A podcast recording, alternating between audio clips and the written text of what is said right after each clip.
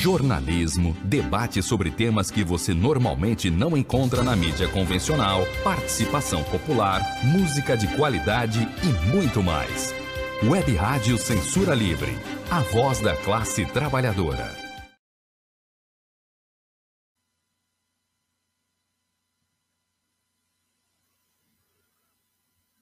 Olá, eu sou Antônio Figueiredo e essa é a Web Rádio Censura Livre, no ar o programa Opinião, produção e apresentação de Wendel Setúbal. Antes de darmos as boas-vindas aqui para o nosso amigo Wendel, eu digo que você pode acompanhar também e deixar mensagens de texto aí na transmissão, né, aqui no chat do Facebook, né, no YouTube. A gente está na página Fato e Ideias, Fato e Ideias, na página da Web Rádio Censura Livre, no canal da emissora no YouTube e também no Twitter. Para você participar mandando mensagens de áudio, é só enviar para o WhatsApp da Web Rádio Censura Livre. Vou disponibilizar aqui para você, aqui na tela, para quem está acompanhando pelo site, pelos aplicativos, pode deixar anotado aí. 21 é o DDD, se você estiver fora do Rio, 965538908, 965538908. Wendel, seja bem-vindo. Bom dia, Antônio. Bom dia, ouvintes na verdade, além desses temas elencados, teríamos que falar também de, do, do inevitável. Né? Todo mundo estava esperando isso. Iria morrer alguém nessa briga insana de torcidas. E a moça palmeirense morreu de uma maneira estúpida. Essas brigas de torcida são um fenômeno novo. Não deixa de ser consequência da pregação de violência do bolsonarismo durante quatro anos. Mesmo porque algumas das torcidas organizadas têm ligações com a extrema-direita. Isso é um fenômeno que ocorreu na Inglaterra, mas ocorre também no Brasil. Também tem gente de esquerda. Eu já conheci, eu conheci o, o André Barros, que foi o é, candidato a deputado pelo PT e pelo PSOL, militante do PSOL, organizador da marcha contra a, a favor da maconha, o André Barros, ele, representando o Botafogo numa reunião da federação, disse que o negócio foi um troço de louco, que o Eurico Miranda, representando o Vasco, na época, lançou uma proposta, defendeu a proposta de ponta a ponta, e na hora de, de votar, não votou com a proposta dele, que ele fez. De maluco, né?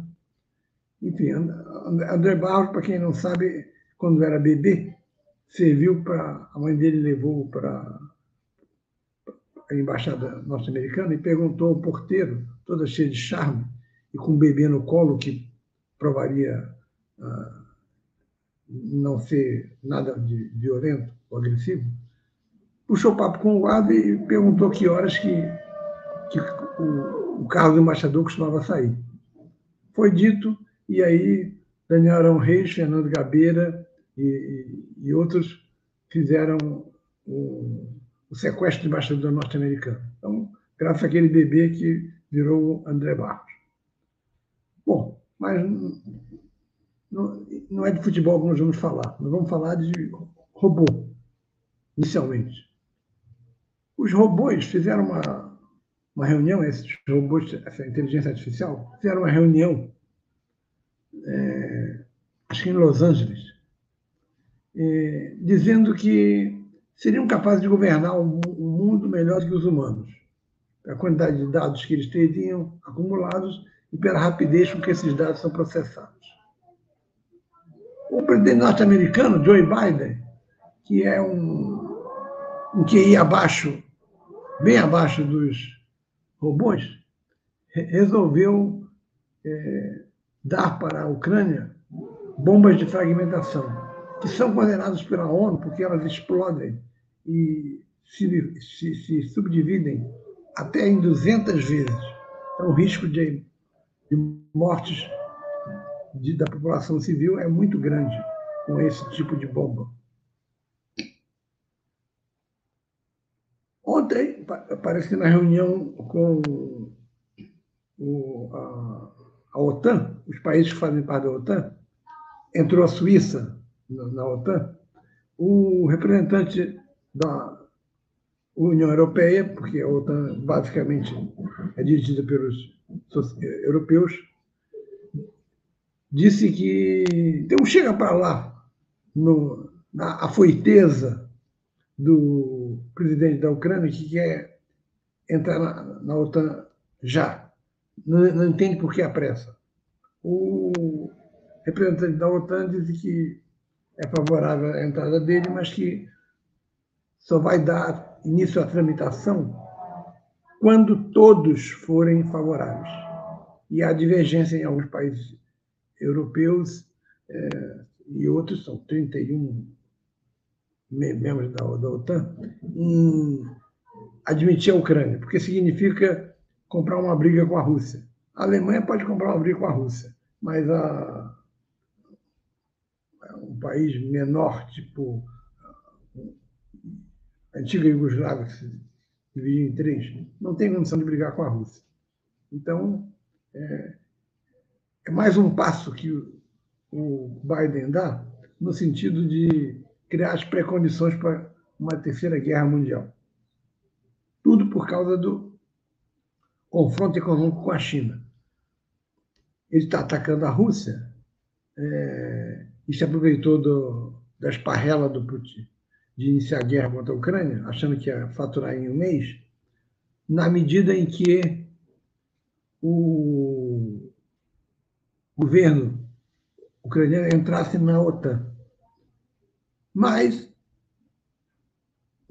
a resistência da União Europeia mostra que isso daí vai ser um pouco mais demorado. O Biden não, não, não faz o que quer na OTAN. A OTAN são 31 países com um exército. Para quê? Perguntaria alguém. Foi criado na Guerra Fria, em 1949, e se mantém até hoje por causa da Rússia. Na verdade, a entrada da Ucrânia significaria cercar a Rússia. E isso enfraqueceria o principal aliado da China, que está em confronto comercial com os Estados Unidos. Mais tarde, os Estados Unidos vão, vão cuidar do seu quintal, que no caso é o Brasil, porque o BRICS tem a pretensão de substituir o dólar como moeda de troca. E no BRICS fazem parte Brasil, Índia, China, Rússia e África do Sul. Essas são as preocupações do, do Biden. Criam-se as, as condições para um acirramento de tensões e talvez seja esse o motivo pelo qual a União Europeia quer distensionar, esperar um pouco desenrolar da guerra para poder admitir o, Zelensky, a Ucrânia. Admiti-lo agora seria um, um acirramento por parte de Vladimir Putin. E a questão dos robôs quererem governar o mundo. É, é capaz de ter algum robô que queira ser centroavante do Flamengo, para fazer mais gols do que o. Afinal, os robôs estão em, como diria o outro, em outro patamar, dizia Bruno Henrique. Essa ideia de que você tem uma quantidade de informações mais rápida para processar e, e definir, parte da premissa de que os problemas que a humanidade sofre não são técnicos, não são políticos. Quem politiza isso são os políticos que gostam de brigar entre si e a esquerda. Esse é o argumento que a direita usa. Queremos um governo técnico. E muita, muita gente adora cair nessas parrelas, principalmente setores de classe média, que acham que não, é isso mesmo. Os políticos brigam muito, tem que entrar técnicos que não têm ideologia. Infelizmente, todos nós temos a nossa ideologia, nossa visão de mundo. Por isso, é, uma, é, um, é algo que não daria certo, robô é, governando o mundo. Porque a política existe, porque existem os conflitos. Se não houvesse conflito, não haveria política. Como existem conflitos entre grupos sociais grandes, porque conflito individual você resolve indo para a justiça, procura um advogado e entra na justiça. Mas grandes setores da população, os conflitos têm que ser resolvidos em, tipo parlamento, é, através da guerra. É, enfim, o grego inventou a política para resolver conflito, não para é, outra, outra motivação. Por isso que essa proposta é inviável. Mas seria o ideal para o grande capital, né? Robôs gerenciando, robôs trabalhando e, e, e a humanidade entregue a sua própria sorte. Só que isso não deve acontecer e é bom não, não esquecer que um robô não fabrica outro robô. O robô é fabricado por alguém. E esse alguém é o trabalhador. E por mais que seja uma tecnologia super avançada, tem um elementozinho lá que existe em toda essa tecnologia artificial. É o chip. E o chip é, é composto de quê? De minério. E o minério é colhido na, nas minas por uma população trabalhadora que tem uma expectativa de vida baixa, graças à alta insalubridade das minas. É, é esse, essa, esse minério colhido que vai produzir o asséptico chip, que é, aparece como caído do céu, mas não, não, não é bem assim. Bom, deixando claro, então, a, a intenção de Biden com essas bombas de fragmentação. Espero que a OTAN não se empolgue e conceda autorização para que ele, ele dê para a Ucrânia, porque a Rússia vai reagir. E vai reagir contra a União Europeia, que está mais perto, é o território do lado. Isso aí abre condições para um conflito de, de caráter mundial, o que é um perigo para nós. Nós vivemos uma semana é, de aparente vitória para o governo. Não, mas não é aparente, houve. O preço alto está sendo cobrado agora pelo Centrão. Mas é inegável que o governo Lula, quando eu digo o que quer o governo Lula, o governo Lula vai entregar um pacote social-democrata. O governo Lula não é. Lula não é de esquerda, não é revolucionário.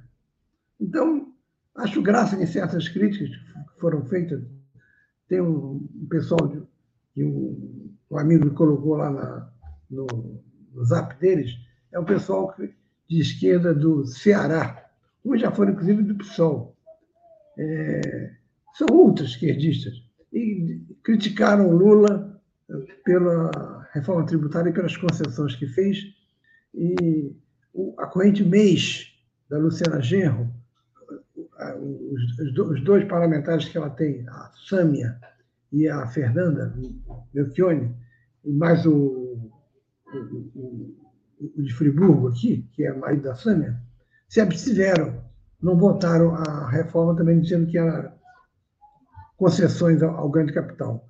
Evidente que uma reforma tributária não é revolucionária, não vai é, determinar carga zero de impostos para o povo e, e tudo para o grande capital. Essa progressividade nos tributos vai acontecer quando alterar a correlação de forças, que é desfavorável para nós.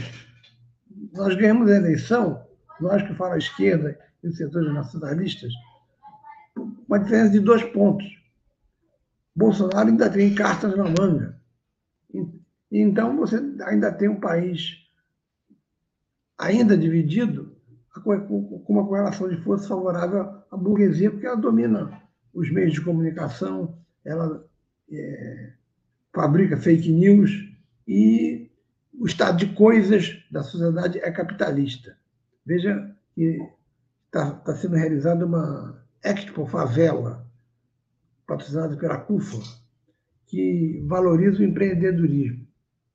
Nós somos favoráveis ao empreendedorismo dentro dos marcos capitalistas, porque significa que o sujeito tem que fazer alguma coisa para trazer para casa comida. Então, ele trabalha é, como empreendedor. Empreendedor pode ser Uber, pode ser entregador de pizza, qualquer coisa.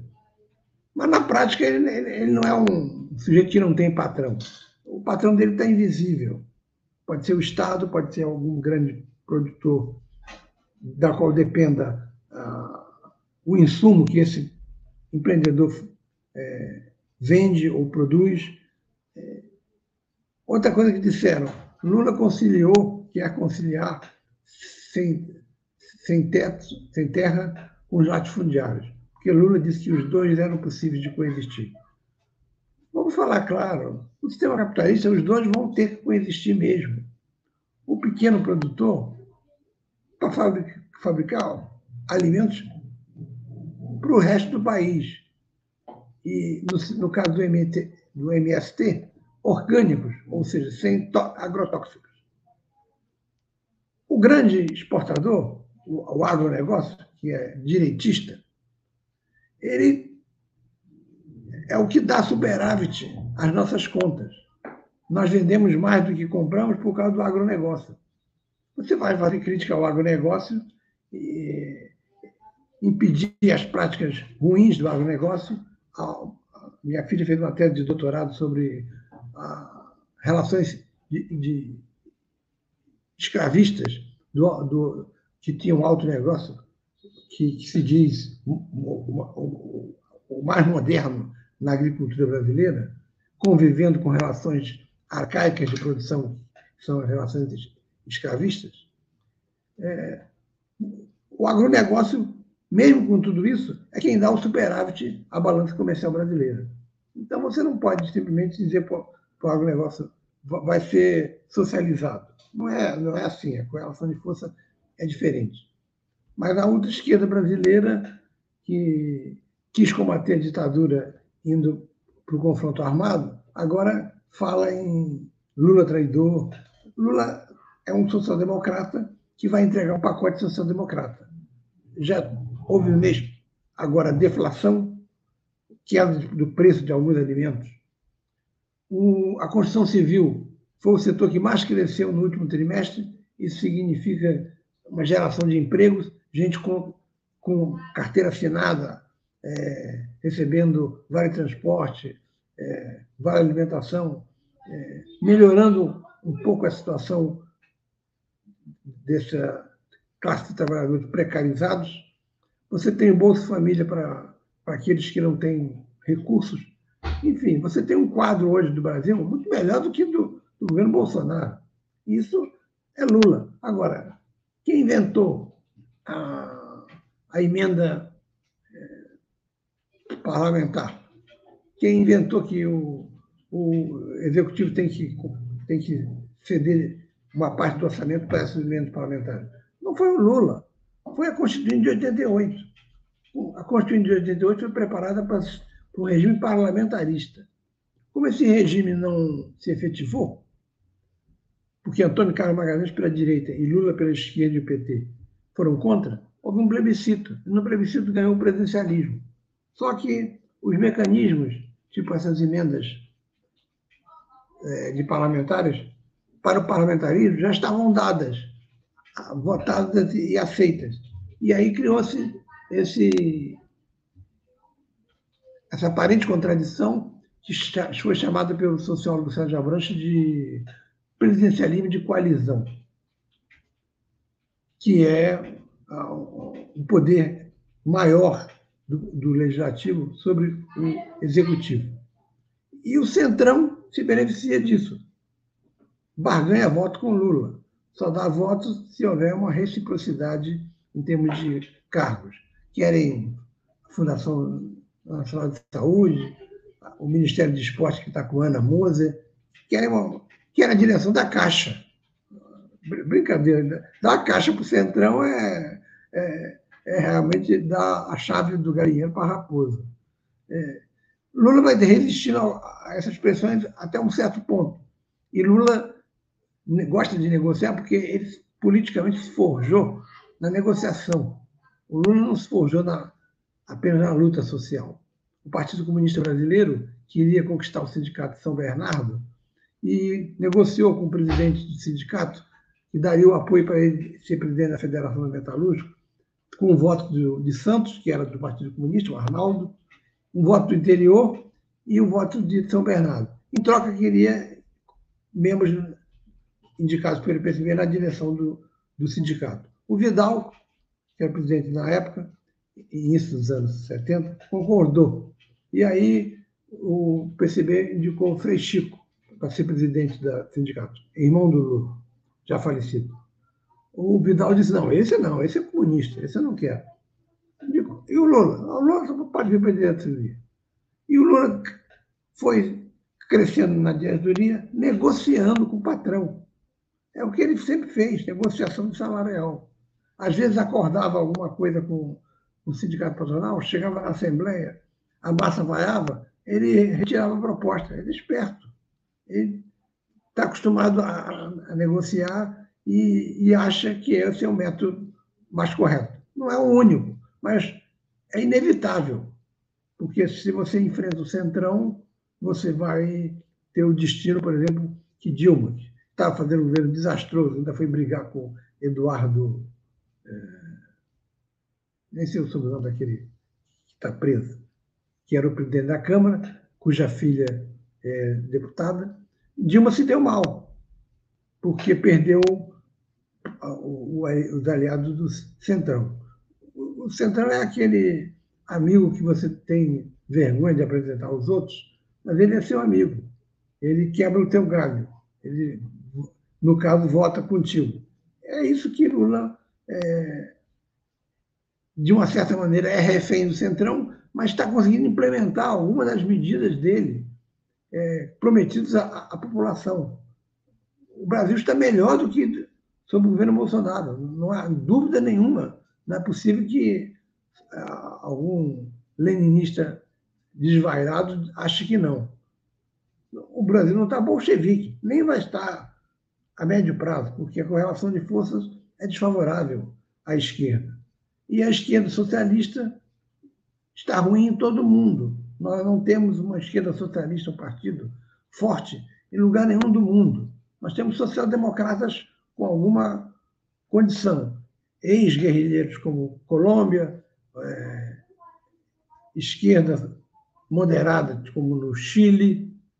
É, você tem isso, mas uma esquerda socialista disputando eleitoralmente ou disputando através da luta de massa na rua? Você não tem. Então, isso é, deixa claro, portanto, que o Lula vai entregar o, pacote que ele prometeu. Mas o pacote dele é social-democrata, não é revolucionário. Agora, o Lula proíbe alguém de fazer trabalho de massa? É que eu sempre pergunto aos dirigentes antigos do PSTU, que eu, militaram comigo, já estão hoje na faixa do, dos 70 igual a mim, eu pergunto para eles, o Lula proíbe o PSTU de fazer trabalho de massa? Não, né? não, não proíbe. Vocês falem, por que não conseguem os resultados que, que querem, que almejam? Porque está difícil, porque a massa não está se, se mobilizando como, como, como, classe em si. Essa é que é a realidade. Não temos ascenso desde 2013 e já foi um ascenso que é, deslegitimou certas lideranças de esquerda autoproclamadas. Por isso, por não termos ascenso, a esquerda, que na verdade só brilha no ascenso, tem que ficar fazendo trabalho de base, criando as pré-condições para uma unificação de lutas mais adiante. Mas não são com bravatas que a esquerda socialista vai conseguir avançar. O problema nós temos aí aos montes, aí temos aí os, os robôs, é, o Biden, pior do que o Biden, o Trump, e pior do que isso, se a eleição norte-americana for reduzida a Trump e Biden, aqui pelo menos o Bolsonaro é, ainda não foi anistiado como um bando de malucos do partido dele quer anistiar é, a todos os políticos que, e, inclui nessa leva Bolsonaro. Bolsonaro está num certo ocaso agora, bastante questionado, e os depoimentos, por exemplo, do, desse Major Mauro Cid, o não depoimento dele foi ruim, deixou com a imagem de esconder coisas. ele deve ser bastante visado pelo, pelo ministro Alexandre Moraes. Enfim, esse é o balanço da semana, um balanço que ainda indica que é provável que na próxima reunião do Copom baixem os juros, dada a deflação e a recuperação inicial do mercado de trabalho. Baixando os juros, cria um ambiente de mais otimismo e, e a possibilidade de investimentos. Isso não anula o fato de que nós temos, a parte, um dever de, através de pequenas lutas, fazer a unificação da classe trabalhadora. Mas não é, não é tarefa para seis meses de governo Lula, talvez nem quatro. É isso aí.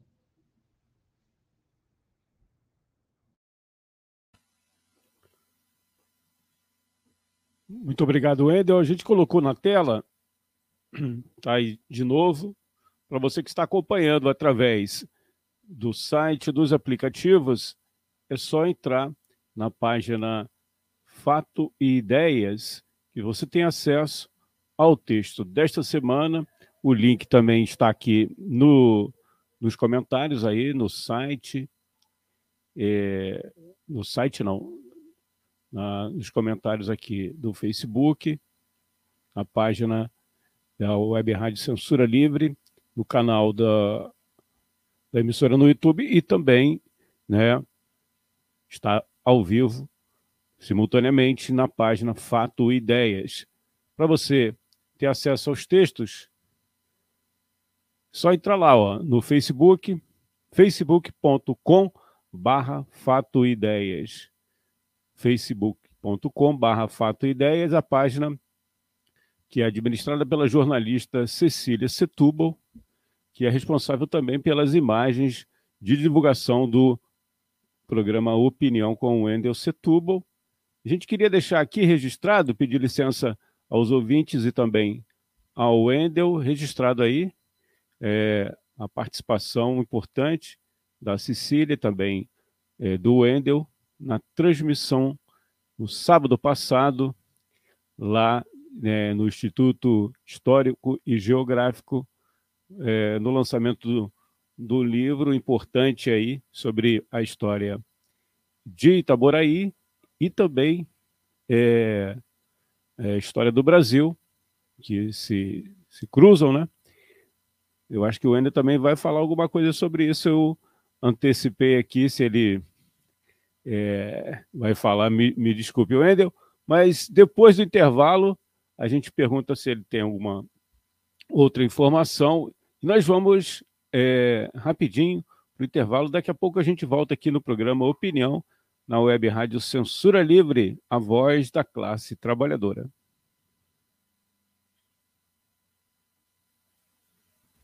Para manter o projeto da Web Rádio Censura Livre de uma mídia alternativa, buscamos apoio financeiro mensal ou doações regulares dos ouvintes, de amigos e parceiros, já que não recebemos recursos de grandes empresas, políticos ou partidos.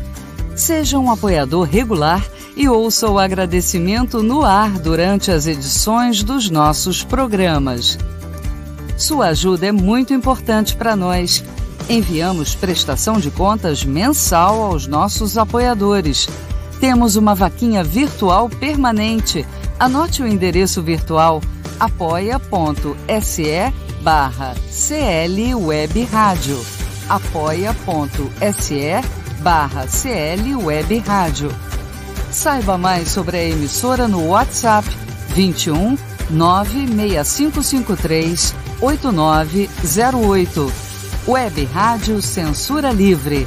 A voz da classe trabalhadora.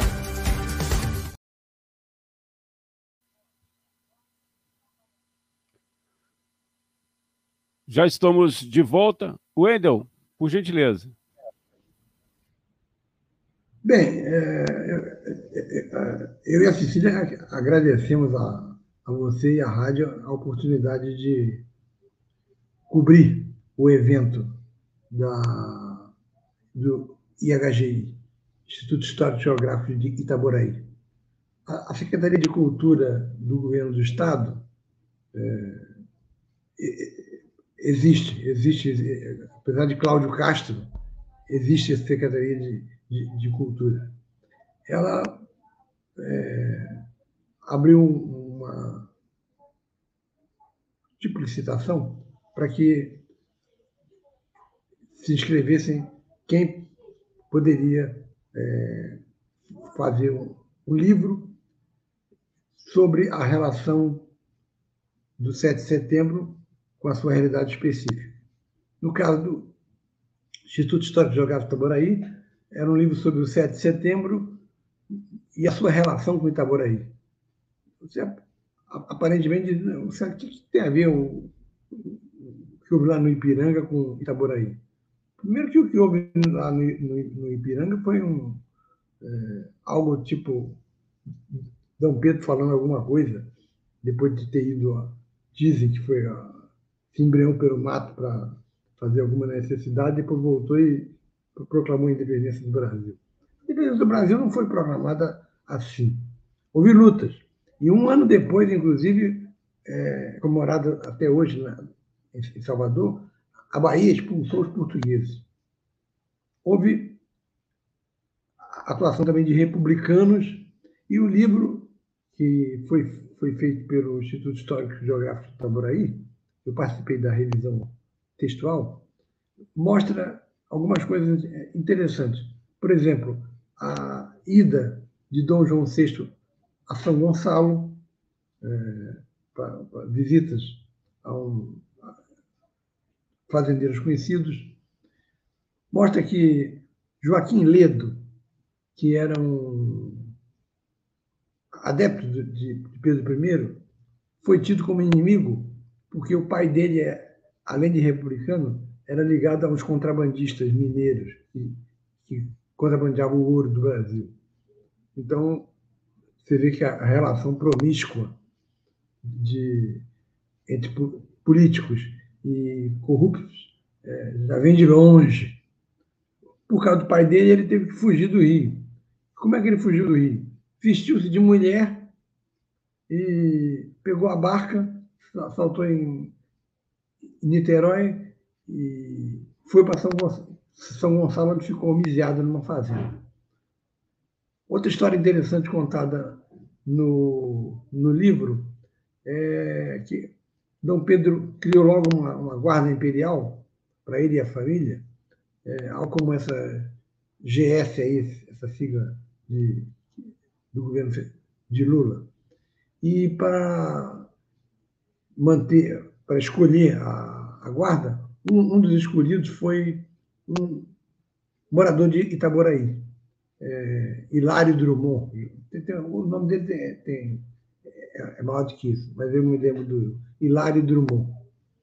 E, finalmente, em 1972, quando a independência fez 150 anos, a ditadura Médici, regime militar, quis capitalizar, é, juntando a figura de Pedro I, relacionando com Tiradentes, como se os dois pudessem se equiparar. Tiradentes é visto como o grande nacionalista brasileiro. Então, a matéria que a moça faz é, é mostrar como a imprensa de Itaboraí, os jornais de Itaboraí, repercutiam, em 1972, esse esforço, essa escalada que o governo federal fez de promover atividades em todos os locais para celebrar a independência, articulando Pedro I com Tiradentes. Para mim, essa articulação representa pouco, porque Tiradentes não foi um, um herói popular. Foi um herói, foi um, um nacionalista, mas não foi um herói popular. Na proposta de Tiradentes, de programa e dos Inconfidentes, não constava o fim da escravidão. Há quem diga que Tiradentes tinha cinco escravos seus. Portanto, um grande nacionalista, mas não foi um revolucionário porque não combateu a escravidão. O primeiro grande revolucionário brasileiro, eu acho que foi Zumbi dos Palmares. Esse sim. Então, são coisas que aparecem no livro, um livro de umas 250 páginas, que foi entregue, não, não, não pode ser vendido. Vai ter um outro lançamento agora, no meados do mês, em Ouro Preto, que é a cidade mineira onde está berço dos Inconfidentes, e essa, esse instituto vai editar ainda três revistas. Existe o Instituto Histórico Geográfico em São Gonçalo, São Gonçalo, Itaboraí, Niterói, o Geral do Rio de Janeiro, só que o de São Gonçalo está parado. Ela, existe lá um, um continuismo do, do, do, sujeito que tomou conta, que ele não faz nem deixa fazer. Está parado. Eu espero que São Gonçalo é, retome as iniciativas de rever a nossa história. Porque sem rever a nossa história, a gente não pode superá-la naquele sentido é, hegeliano do termo. Superar mantendo o que é bom e adicionando o, o novo. Então, é, essa foi a, a, atividade do sábado de manhã e agradeço ao Antônio a atuação minha, modestíssima, de ser dizer, muito maior, cobrindo o evento. É isso aí. Agradecendo aí a parceria, né, com vocês, vocês, Cecília e o Instituto. Wendel, não é pela, não é a primeira vez que alguém, né, se veste de mulher para fugir, não é isso? O que, que você tem aí na, na história? Não sei se é verdade esse, esse caso aí, né? Que um político do Sul também teria se vestido de mulher para fugir da ditadura. Isso é fato ou boato? Ah, eu, eu, eu acho que a referência é, é um fake. Parece que a direita, para desmoralizar Brizola, inventou isso, que Brizola teria se vestido de mulher indo embora. É, João Goulart também saiu do, de, de, de, de Porto Alegre. Brizola queria resistir, como viu, não, não tinha resistência, saiu. Eu acho que a direita criou isso para desmoralizá-lo, porque ele foi governador no Sul, impediu a, o, golpe de Jânio Quadros, é, não dando posse a, a João Goulart a partir da renúncia de Jânio, é, colocou o comandante da região militar do Rio Grande do Sul favorável à legalidade e depois foi para o Rio, um ano depois, e foi eleito com 300 mil votos. Então a direita sempre teve uma raiva particular de Leonel Brizola, que era um, considerado o, o grande oposicionista da direita brasileira, não comunista. É, mas isso eu, eu acredito que foi tenha sido falso. Não, não, não é verdade.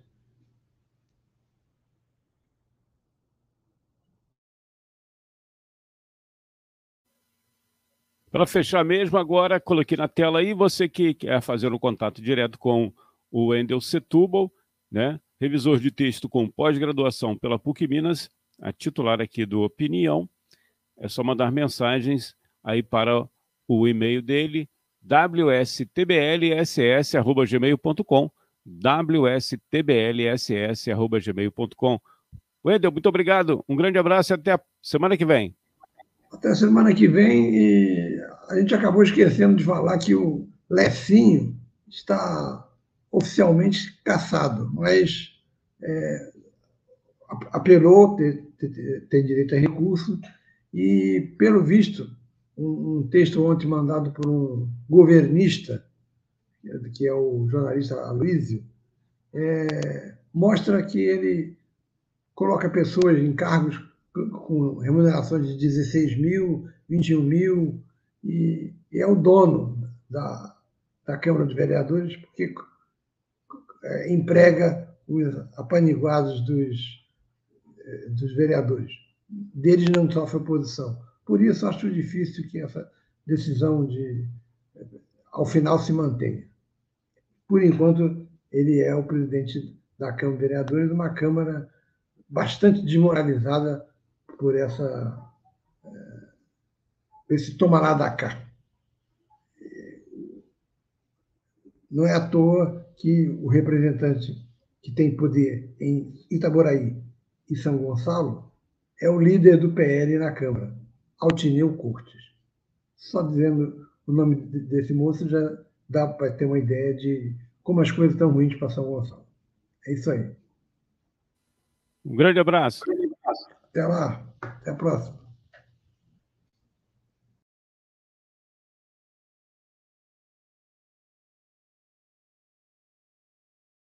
Acompanhe a programação da Web Rádio Censura Livre no site www.clwebradio.com, no aplicativo exclusivo para ouvir rádio no celular, tablet e Smart TV.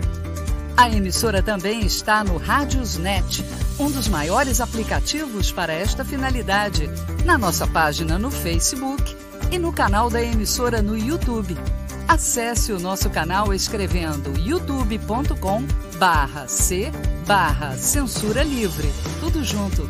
Inscreva-se no canal e acione o sininho para receber as notificações de novos vídeos.